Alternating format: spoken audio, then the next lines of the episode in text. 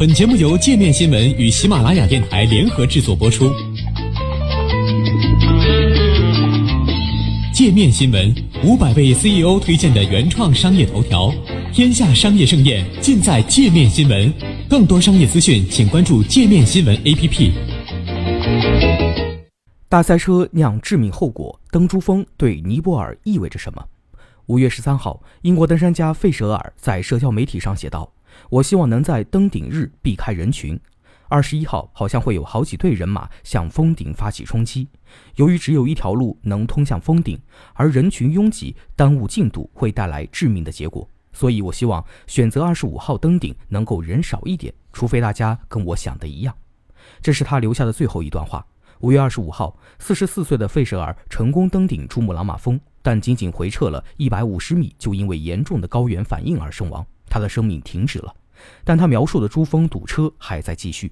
珠峰顶端的平坦地带仅有约两张乒乓球桌大小，能容纳十五至二十人。为了领略站在世界之巅的体验，留住值得夸耀一生的时刻，登山者们只能排队等待，时刻准备完成最后的冲刺。今年珠峰春季登山季的状况尤其令人关注，不仅因为登顶的路上堵塞，还因为从登山季开始到现在，死亡人数较历年同期翻了一番。据尼泊尔政府部门的统计，由于等候时间过长、消耗体力过多，加之高寒和缺氧，包括费舍尔在内，迄今已有十四人死亡，另有三人失踪。仅在珠峰南坡就有七人丧生，而2018年的登山季有五人死亡，2016年和2017年则各有六人死亡。据美国有线电视新闻网 CNN 报道，五月二十号以来的一周，数百名登山者从东南侧通往峰顶的唯一一条路径——希拉里台阶上排起了长龙，等待时间长达两三个小时。这时，人们已经处于超过海拔八千米，这里空气稀薄，如果没有氧气补给，大部分人能存活的时间只能以分钟计算，因此被称为死亡地带。每年五月中旬至下旬，气候转暖，能见度提高，雨雪天气较少，被视为最佳冲顶期。尼泊尔旅游局局长吉米尔透露，今年春季登记攀登珠峰的人数达到了创纪录的三百八十一人，而每名登山者又至少需要一名向导陪同协助，因此总人数可能接近一千人。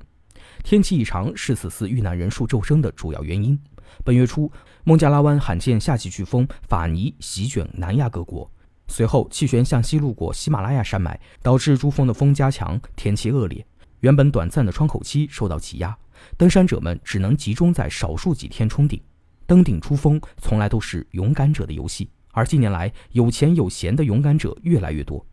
据法新社援引尼泊尔官员消息，今年截至五月二十五号，已有六百人从南坡登顶，另外有一百四十人从西藏获得登山许可。预计今年登山总人数将超过2018年807人的记录。拥挤的人群也对珠峰的生态环境造成了严重破坏。2018年以来，西藏自治区组织清理珠峰保护区海拔5200米以上的垃圾达8.4吨。为了避免事态恶化，珠峰北坡开始限制各路游客。今年二月，西藏自治区定日县珠峰管理局发布公告，禁止任何单位和个人进入珠穆朗玛峰国家级自然保护区绒布寺以上核心区域旅游。包括位于海拔五千两百米的珠峰大本营，而对珠峰南坡的尼泊尔来说，巍峨的珠峰却是支撑着这个国家的经济命脉。作为农业国的尼泊尔，经济落后，是世界上最不发达的国家之一。世界银行数据显示，二零一七年该国 GDP 仅为二百四十八点八亿美元。由于地处喜马拉雅山南麓，自然风光旖旎，旅游服务业成为尼经济的支柱产业之一，而攀登雪山则是其中的重要部分。据世界旅游观光协会的数据，旅游观光贡献了该国约百分之七的就业和百分之九的 GDP。旅游业还是该国除汇款外最大的外汇来源。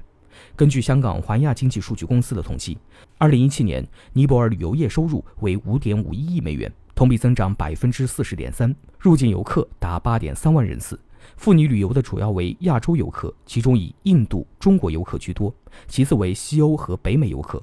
民间业余登山者要攀登珠峰，必须参加登山服务公司组织的登山团。旺盛的需求催生了尼泊尔登山向导服务公司的涌现，向导费为三万美元到八万美元，办理登山许可证一点一万美元，再加两千美元修路费和综合联络费。此外，登山者在尼泊尔还要支付食宿费用。二零一五年初，一场强地震引发了珠穆朗玛峰雪崩，导致至少十九名登山者死亡。尼泊尔旅游业受到不小的打击。二零一六年，尼泊尔旅游业收入跌至三点九二亿美元，同比下跌百分之二十七点八，至二零一七年才有所回升。尼泊尔政府也在大力推动旅游业的发展。二零一八年八月，尼泊尔政府发布旅游业五年行动计划，希望每年吸引外国游客超过二百五十万人次。印度时报则报道称，尼泊尔的登山机构为了抢夺客源，打起了价格战，使得登山门槛降低。另外，登珠峰需要长期的训练和经验。而尼泊尔政府却没有对登山者的条件有严格的限制，导致不少对登山一无所知的人也加入了攀登珠峰的队伍。攀登雪山还衍生出了黑色骗保链条，有登山向导、直升机公司和当地医院串通，通过夸大登山者的高原反应状况，要求其使用直升机服务，之后向保险公司追要巨额费用。虽然今年的珠峰堵车引发了悲剧，但截至目前，尼泊尔政府依然没有计划减少登山证的发放数量。